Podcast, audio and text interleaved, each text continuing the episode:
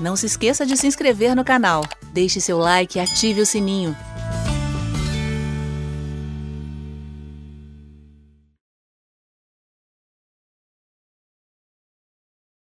Abre comigo a tua Bíblia em Lucas capítulo 8.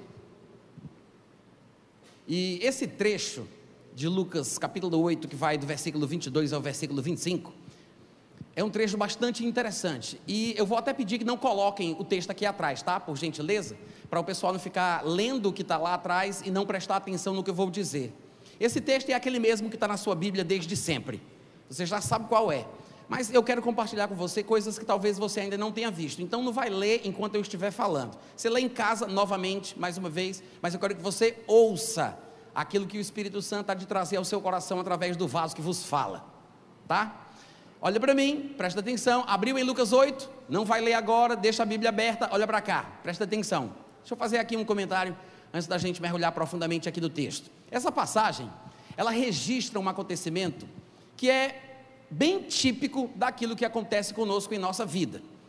Muitas vezes nós, exatamente como no exemplo que nós veremos aqui, traçamos uma meta, um objetivo, nós temos um determinado desejo, e durante o processo da realização do nosso desejo, nós somos interceptados ou surpreendidos por alguma coisa que tenta atrapalhar aquilo que queríamos fazer. O texto fala, como vocês sabem, do fato que Jesus quis passar de uma margem para outra do lago. A Bíblia fala que ele entrou no barco em companhia dos seus discípulos e enquanto ele estava atravessando, veio uma, uma tempestade de vento no lago que fazia com que os que estavam no barco corressem o perigo de morrer afogados. É mais ou menos a mesma coisa que às vezes acontece conosco. Nós queremos ir de um ponto A para um ponto B e às vezes até fisicamente, uma viagem mesmo literal, uma locomoção de um determinado lugar para outro, e às vezes é um projeto de vida, uma faculdade, um relacionamento conjugal, uma profissão, alguma coisa, e durante este processo da realização do nosso desejo, surgem obstáculos, surgem dificuldades. E o curioso da passagem é que, neste caso, a própria natureza que Deus criou se levantou contra os que estavam no barco, incluindo Jesus, que foi quem teve a ideia de passar de uma margem para outra. Mas é aí onde vai começar as nossas indagações. São perguntas que nós devemos nos fazer para que nós possamos analisar se nós reagiríamos como Jesus agiu. Será que nós pensamos como Jesus pensava? Será que nós cremos como ele cria? E será que nós também resolveríamos os problemas como ele fez? Porque costumamos falar que cremos em Jesus. Quantos aqui creem em Jesus? Mas pouco se fala sobre crer como Jesus. Nós cremos em Jesus, mas parece que não cremos como ele a nossa perspectiva de vida, a nossa forma de encarar as dificuldades e os problemas, a nossa filosofia, a nossa teologia, pelo que me parece, está muito aquém da realidade expressa por Jesus Cristo. Jesus Cristo não somente fez o que fez por Ele, mas Ele fez tudo o que Ele fez por você e por mim. Jesus não superou dificuldades, problemas, não expulsou demônios, não curou enfermos para se amostrar ele não estava concorrendo a uma vaga da segunda pessoa da Trindade. Ele não tinha que provar para os anjos quem é que manda aqui. Tudo o que ele fez, tudo que ele viveu, foi por você e por mim. Jesus é, Jesus é a palavra de Deus para o homem, sobre o homem. Ele é a mensagem. Ele não viveu por ele, ele não morreu por ele. Ele morreu e ressuscitou por você e por mim. Tudo que diz respeito à vida de Jesus é uma mensagem e tem um significado. E diferentemente do que alguns pensam, é muito mais relacionada a mensagem, é muito mais relacionada conosco do que a gente imagina. Então isso aqui, que vai do versículo 22 ao versículo 25, eu quero adiantar, não está neste texto, não está nesse trecho, nesse lugar, apenas para preencher os espaços em branco da Bíblia. Tem um propósito. Eu sei que raramente você vê pessoas pregando em cima dessa passagem. Muita gente não sabe o que dizer, a não ser que, se Jesus estiver no barco, ele resolve as dificuldades e resolve os problemas. Mas será que é tudo que nós podemos, podemos tirar dessa passagem? Porque quando eu leio esse texto, eu fico impressionado com tanto de doutrina sólida e de teologia condensada que se encontra aqui, coisas profundas que às vezes a gente sequer tem coragem de cogitar. Para começo de conversa, você vai ver que no versículo 22, pelo menos na minha versão, diz que aconteceu. Eu não sei se na sua Bíblia começa do mesmo jeito que na minha, mas no versículo 22, em minha versão, diz que aconteceu que num daqueles dias Jesus entrou num barco em companhia dos seus discípulos e disse-lhes: Passemos para outra margem do lago. E partiram. E vocês sabem que enquanto navegavam, ele adormeceu e sobreveio uma tempestade de vento no lago, fazendo com que eles corressem perigo de só sobrar, de naufragar, de morrer afogados. Graças a Deus nós temos o resto da história. Mas às vezes nós interpretamos o que é ou não a vontade de Deus para a nossa vida dependendo do que acontece ou do que deixa de acontecer. Mais ou menos como aqueles nove discípulos que ficaram embaixo quando Jesus subiu com três para o monte que nós chamamos de Monte da Transfiguração. Não sabemos quanto tempo ele ficou lá, mas quando ele desceu havia uma confusão doutrinária e teológica, porque escribas discutiam e debatiam com os discípulos sobre um acontecimento recente. Jesus olha para aquela confusão e diz: O que é que vocês estão discutindo com eles? Jesus pergunta aos escribas, pergunta aos estudiosos, aos PHDs em divindade. E aí o pai do menino se apresenta e diz: É porque eu trouxe o meu filho, que sofre nas mãos de um demônio que tenta destruí-lo, matá-lo. Jesus não estava lá, então ele perguntou aos discípulos se eles poderiam fazer alguma coisa. Os discípulos tentaram curar o menino, ou expulsar o demônio, e não puderam. Até os discípulos se admiraram pelo fato de não terem podido, porque eles achavam que aquilo ali era uma coisa que eles já estavam acostumados a fazer. Eles perguntaram a Jesus depois: por que nós não podemos? E você sabe que não se pode falar de alguém que ele não pode sem que ele tenha tentado. Primeiro a pessoa tem que tentar e não, tem que ter, e, e não pode ter conseguido. A pessoa vai levantar o púlpito e não consegue, aí eu posso dizer, ele não conseguiu, ele não pôde, porque tentou e não obteve êxito. E ninguém tenta sem querer. Os discípulos quiseram, tentaram e não puderam. Até Jesus.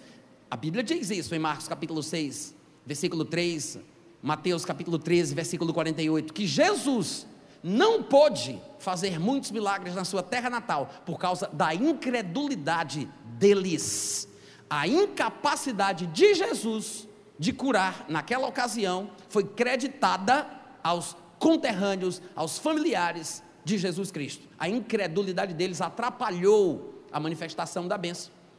Às vezes não observamos que coisas maravilhosas e grandiosas podem se manifestar em nosso benefício através da nossa vontade, do nosso interesse, da nossa busca, da nossa fé.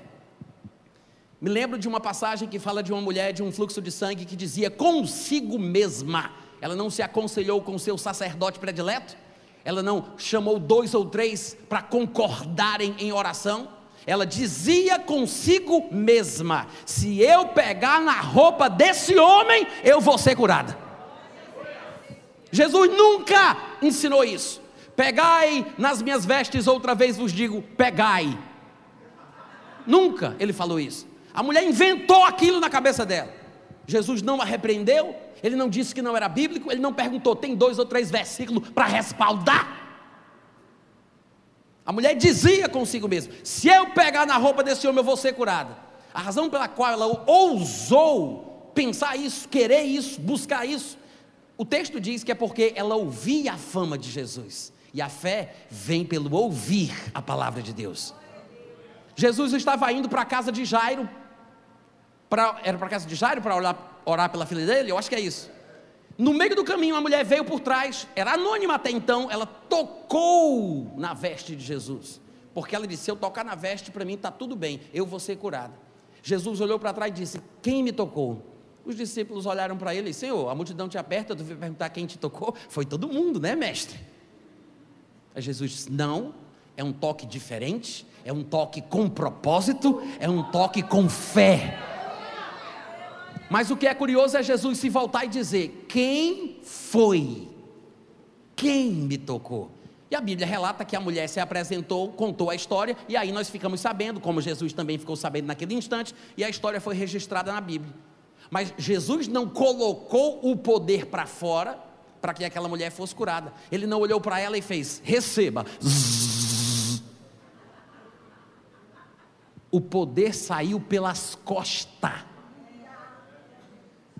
O poder saiu pelas costas. E Jesus, no texto bíblico inspirado por Deus, diz que Jesus se voltou e disse: Não, alguém me tocou porque eu senti que saiu poder. Ele disse: Eu senti que saiu, alguém tirou. Não foi ele de forma consciente, ele não apontou a mão, ele não fez força, não se concentrou e fez: É agora! Saiu. E eu me pergunto: será que nós estamos lendo a mesma Bíblia? Será que nós temos tido o mesmo tipo de inspiração, motivação, iniciativa e ousadia através dos textos da palavra de Deus? Porque essa passagem, ela vai responder a muitas destas questões. Isso aqui é um tapa na cara da nossa religiosidade, da nossa teologia, dos nossos preconceitos. E vamos ser desafiados a parar para pensar se nós que dizemos que cremos em Jesus também temos a mesma coragem de sermos seguidores dele, a ponto de crermos como Jesus. Porque não pense que Jesus veio se amostrar, ele veio deixar uma referência para que todo aquele que diz que está em Cristo ande como ele andou. Ele ensinou os discípulos para que, como bons alunos, replicassem, reproduzissem a sua fé, o seu comportamento. E o texto ensina isso. Curiosamente, esse texto ensina isso. Essa é a essência da lição de Lucas capítulo 8, do versículo 22 ao versículo 25. Aconteceu que num daqueles dias Jesus entrou no barco na companhia dos discípulos, disse-lhes: Passemos para outra margem. Enquanto navegavam, ele adormeceu, sobreveio a tempestade de vento do lago e fazia com que eles tivessem, corressem o perigo de morrer afogados. Por que aconteceu, Natan? A Bíblia não diz. Na minha Bíblia não diz. A história começa, aconteceu.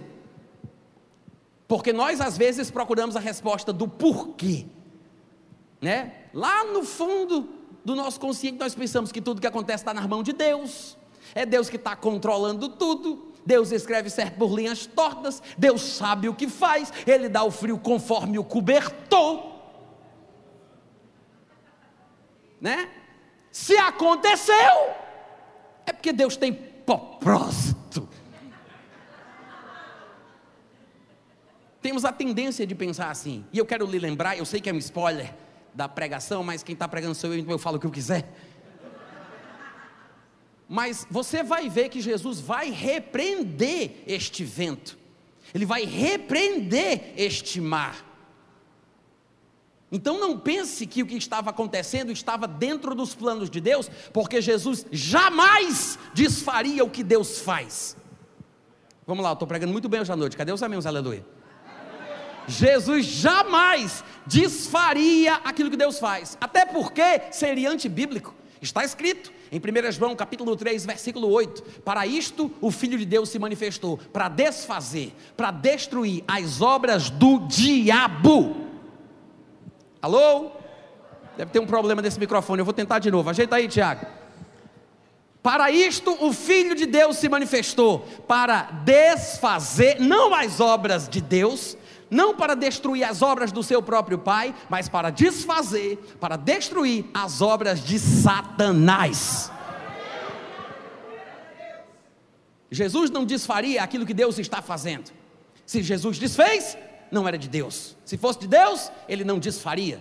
Porque Jesus não só pregava, não, não só vivia aquilo que ele pregava. Nós, pregadores, às vezes, debaixo da unção do Espírito Santo, falamos sobre, as falamos sobre coisas a respeito das quais a gente nunca pensou antes, e depois descemos do púlpito, vamos tentar correr atrás do prejuízo e vamos tentar viver aquilo que a gente pregou.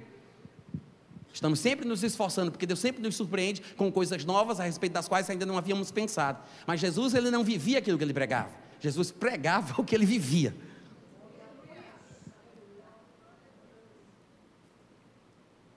Aconteceu. Por que aconteceu?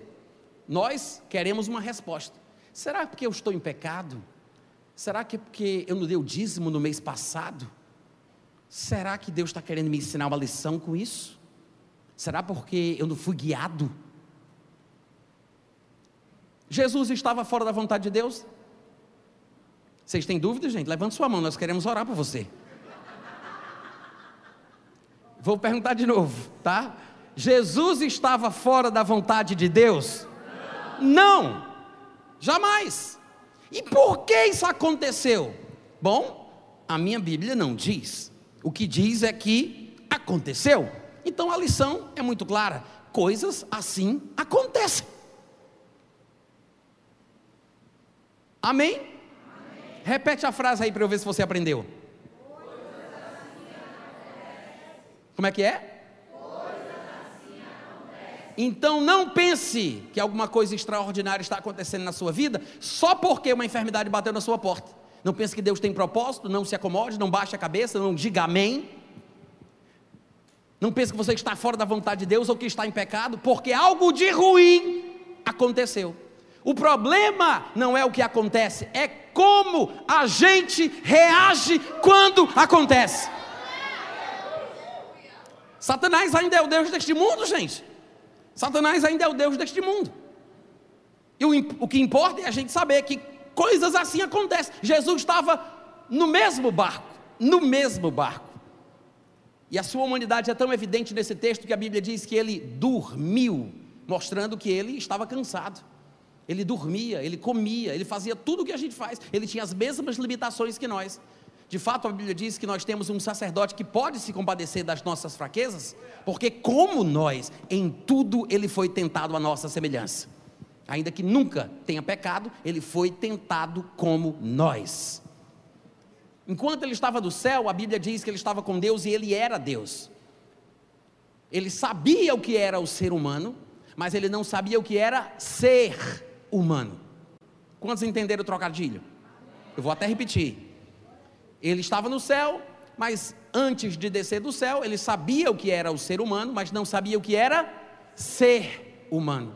Ele nunca tinha tido sono, nunca tinha tido fome, nunca tinha tido dedo, sistema nervoso, globo ocular. Ele nunca tinha sido tentado. E agora eu vou dizer uma coisa muito forte, mas se prepare porque eu tenho que falar isso.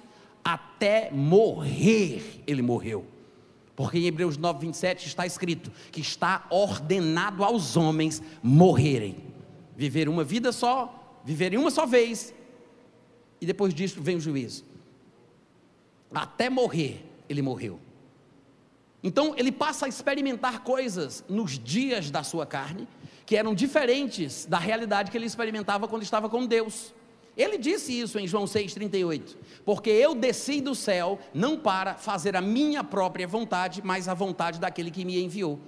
O versículo João 6,38 revela que Jesus desceu, ele não caiu, ele desceu. Há um personagem que caiu do céu, mas Jesus demonstra propósito, objetivo, plano, finalidade. Ele não disse eu caí, ele disse eu desci.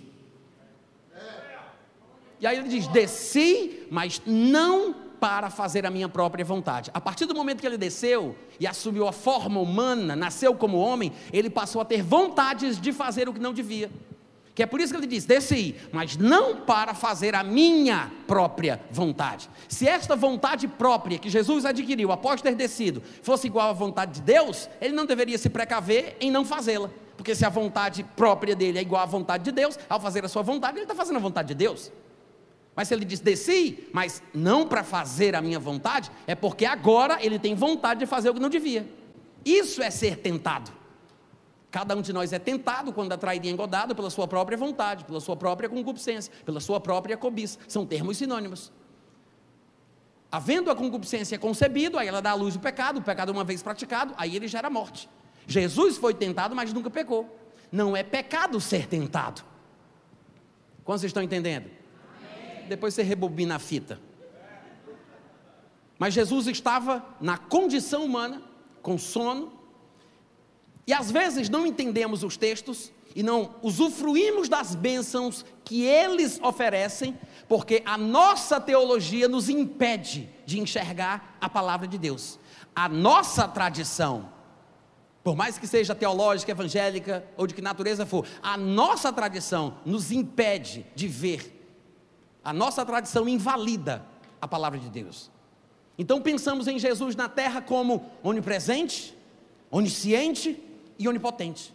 E em textos como esse, em vez de nós fazermos uma exegese justa e tirarmos o que o texto está ensinando, nós colocamos no texto aquilo que a gente crê.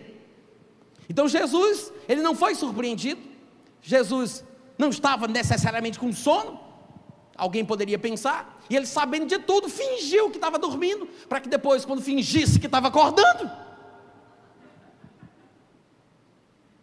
foi uma surpresa.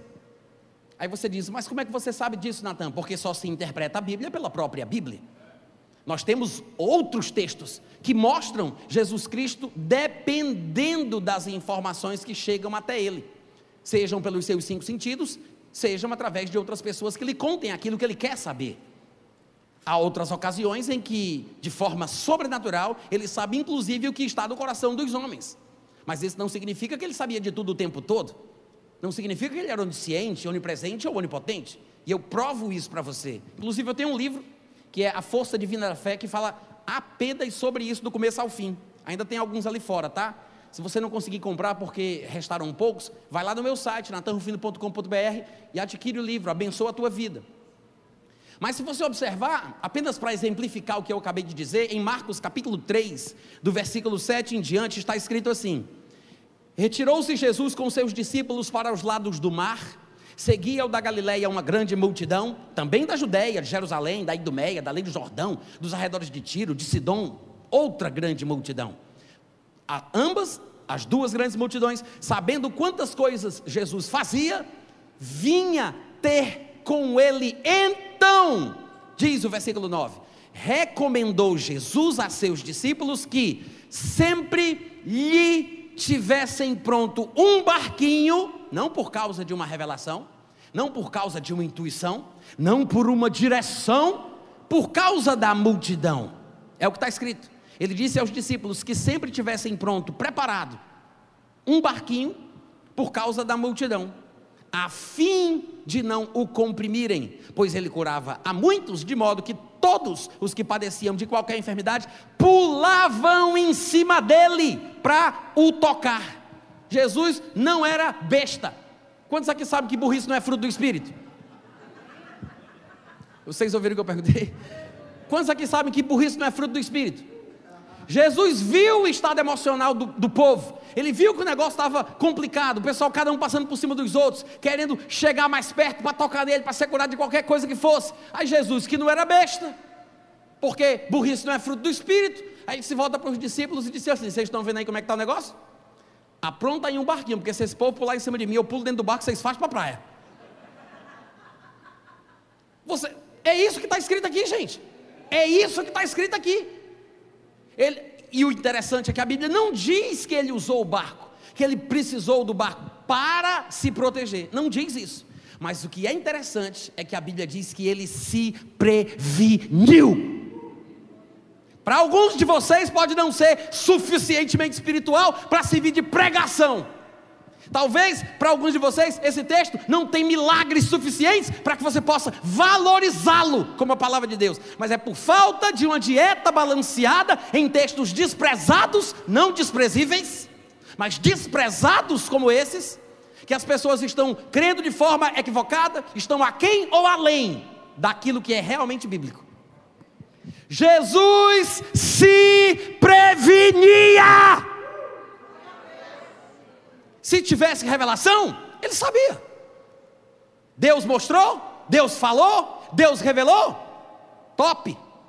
E se Deus não mostra, se Deus não revela, se ele não sabe, o que é que ele faz? É bíblico se prevenir, não é falta de fé. Se o próprio Senhor Jesus se preveniu, quem é você, cara pálida? Amém, irmãos? Talvez alguns não lembrem, mas em Marcos capítulo 11 nós temos um texto bastante interessante, que é o conteúdo do meu livro sobre fé que eu acabei de mencionar, versículo por versículo desse texto. Mas eu vou apenas contar a história para vocês. A Bíblia diz que Jesus, naquele momento da sua vida, naquela fase do seu ministério, ele estava morando em Betânia com seus amigos, Lázaro, Marta e Maria, e ele ia para Jerusalém, que era uma caminhada de 2.775 metros, quase 3, 3 quilômetros. Ele ia, ministrava em Jerusalém, terminava o dia, voltava para Betânia, no outro dia ele ia de novo, depois voltava, depois ia de novo. E aqui em Marcos 11 se fala sobre isso. O, o texto registra um tempo de três dias. Ele vai, chega lá, vê tudo, volta no outro dia, indo pelo mesmo caminho. Ele tem fome, e aí ele vê uma figueira de longe. A Bíblia diz que ele estava com fome. O que levou ele até aquela figueira não foi uma direção, não foi uma intuição, não foi uma revelação.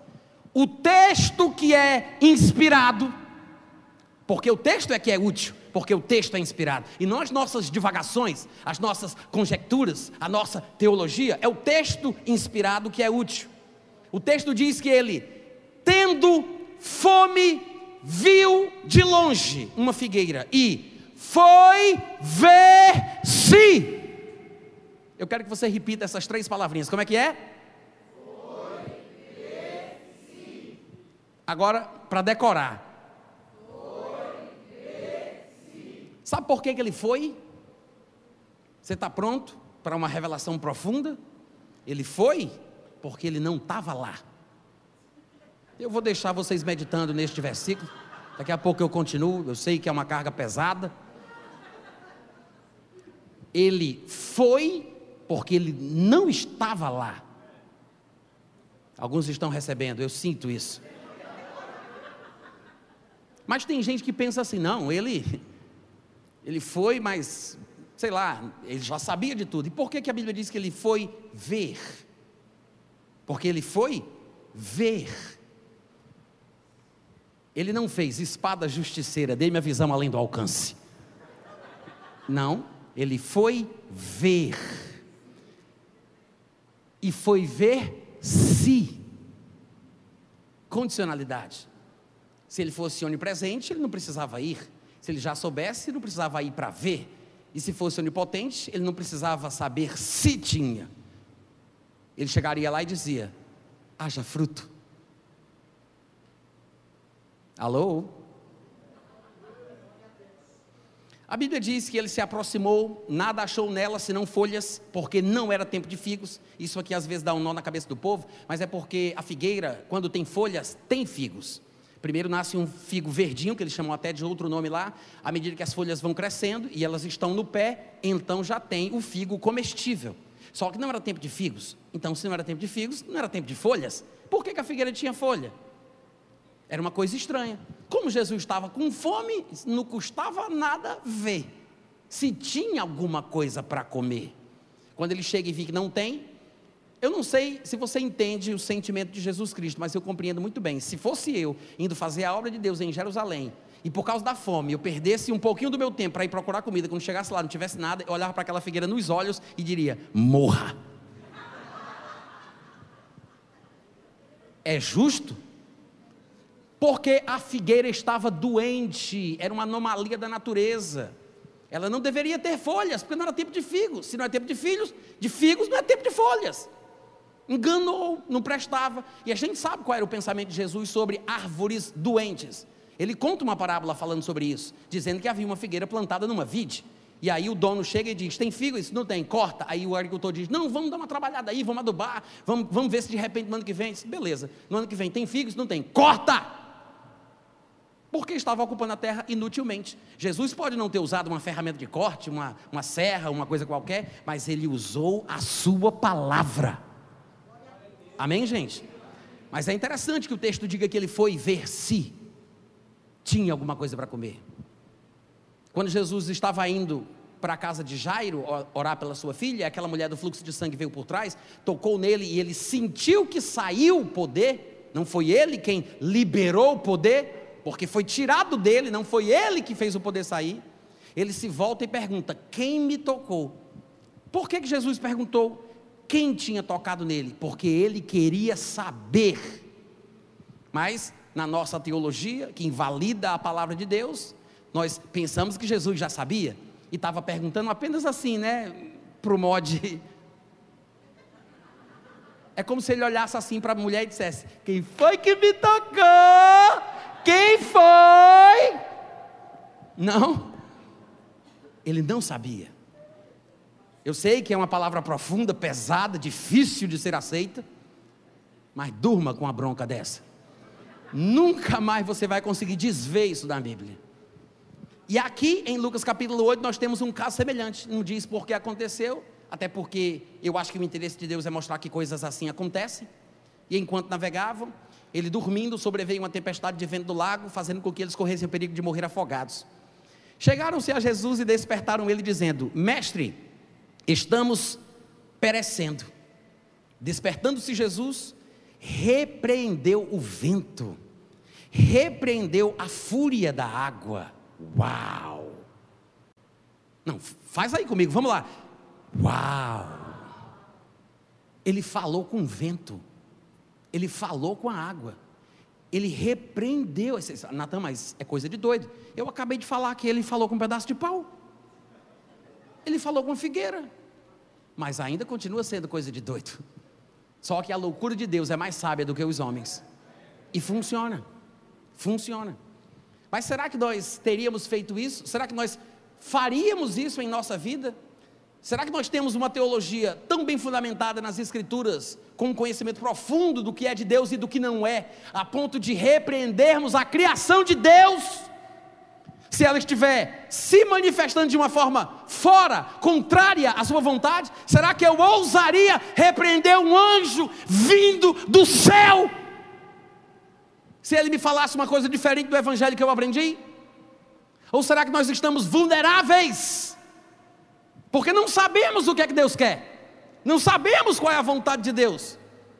A gente deixa ao Deus dará, ao acaso, é uma teologia da sorte, é a fé da sorte.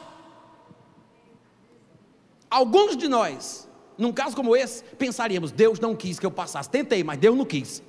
A pessoa se ajoelhava na sua mais profunda expressão religiosa, levantaria as mãos para o céu e diria: Oh, saboroso Deus, tudo que eu queria era passar desta margem para outra, mas já que tu não, não queres, em tuas mãos eu entrego o meu espírito. Porque nós somos assim, né? Nós somos assim.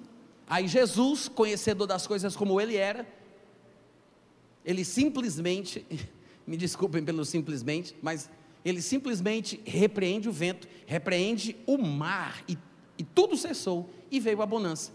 Com certeza essa tempestade não era de Deus, porque Jesus não repreenderia uma coisa que Deus faz. Ele se manifestou para destruir, desfazer as obras do diabo, não as do seu pai.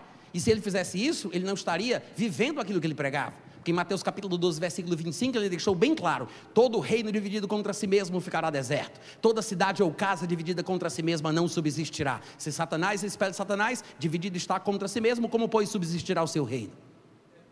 Hum. Alô? Se nem Satanás, presta atenção, presta atenção, se nem Satanás expele Satanás, por que cargas d'água você acha que Jesus repreenderia Deus? Alô? Não era uma obra de Deus. Se fosse, Jesus não teria feito o que ele fez. Então não se iluda pensando, ah, mas só pode ser de Deus, é a própria natureza que Deus criou. Não se iluda! Depois que ele repreende o vento e o mar, Jesus repreende os discípulos onde está a vossa fé? E o curioso é que lá em Marcos 4,40, quando ele vai registrar o mesmo episódio, ele coloca as palavras de uma forma levemente diferente. E lá está escrito: Por que sois assim tímidos? Por que sois assim tímidos? Como é que não tendes fé? O que mais me impressiona não é nem o que Jesus fez, é o que Jesus disse. Porque, se o Espírito não me engana, Jesus repreendeu os discípulos por terem esperado Ele para resolver alguma coisa. Jesus repreendeu os discípulos porque Jesus acreditava que eles mereciam repreensão. Um pai não vai corrigir o filho quando o filho se comporta de uma forma esperada ou louvável. Porque se o filho faz uma coisa errada, o pai o repreende, para que o filho entenda que numa próxima situação semelhante, ele haja de forma diferente. Isso quer dizer que Jesus repreendeu os discípulos por terem acordado ele, por terem demonstrado incredulidade, falta de fé, timidez, vulnerabilidade, porque não havia fé. A fé dá para ver, a fé é visível. A fé não é uma coisa invisível que ninguém sabe quem tem e quem não tem dá para ver na cara. Jesus viu o comportamento, Jesus ouviu as palavras: estamos perecendo, acabou, é o fim, já era. Jesus disse: Como é que não tendes fé? Onde está a vossa fé? Isso é uma repreensão. Quer dizer que Jesus espera que numa próxima situação semelhante os seus discípulos se comportem de forma diferente. Mas o que é que nós fazemos? Até hoje a gente replica a incredulidade, a vulnerabilidade e a ignorância dos discípulos. Porque os discípulos, depois de repreendidos, eles nem sequer param para pensar no que Jesus disse. Porque Jesus sabe o que está falando. Ele sabe por que os está repreendendo. Jesus tem alguma coisa para ensinar sobre isso. Mas os discípulos olham para ele, não param para pensar na repreensão, porque o objetivo de toda repreensão é levar a pessoa a pensar, a meditar e mudar o comportamento. Mas eles, admirados, embasbacados, olham para ele e dizem: Oh, quem é este? Que até aos ventos e a onda, as ondas, ele repreende e lhe obedecem. Jesus não estava falando dele, Jesus estava falando deles. Jesus não estava falando da fé dele, ele estava falando da fé deles. Ele não disse: Vocês viram aí o que foi que eu fiz? Parabéns, outra vez vos digo parabéns por vocês terem me chamado, me acordado, porque sou eu que resolvo as coisas aqui. Não, ele não fez isso, ele os repreendeu, porque ele esperava que eles se comportassem diferente. Outra coisa, isso demonstra uma ignorância dupla dos discípulos, porque eles não sabiam quem eram. E por isso, timidamente, não fizeram nada a não ser acordar Jesus. Mas eles não conheciam não entendiam ainda muito bem a mensagem de Deus através de Jesus sobre a vida humana normal que o homem nunca deveria ter perdido. Então eles disseram: Quem é ele que até os ventos e as ondas repreende e lhe obedece? Eles sabiam que Jesus falava com a figueira, a figueira obedecia. Jesus falava com a febre, a febre obedecia. Jesus repreendia os demônios, os demônios obedeciam. Até o vento e as ondas, quem é ele? Eles não sabiam quem Jesus era, por isso não sabiam o que ele realmente poderia fazer, não sabiam quem eles eram, por isso não sabiam o que poderiam fazer. Mas Jesus, por outro lado, ele tinha um conhecimento duplo. Ele sabia sobre quem ele era. Por isso ele fez o que fez. Mas além disso, Jesus sabia quem os discípulos eram. E por isso ele os repreendeu por não terem feito o que poderiam fazer. Jesus não repreenderia os discípulos injustamente. Se ele os repreendeu, é nisso que a gente tem que pensar. Muito obrigado pelo carinho. Deus abençoe todos vocês e até a próxima, se Deus quiser, em nome de Jesus.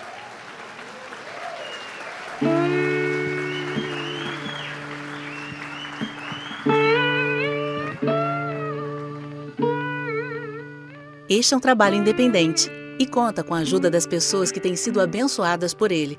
Se você quiser fazer parte do grupo de mantenedores desta obra, se informe das opções disponíveis na descrição deste vídeo. Agradecemos pela atenção e pelo carinho. Deus abençoe.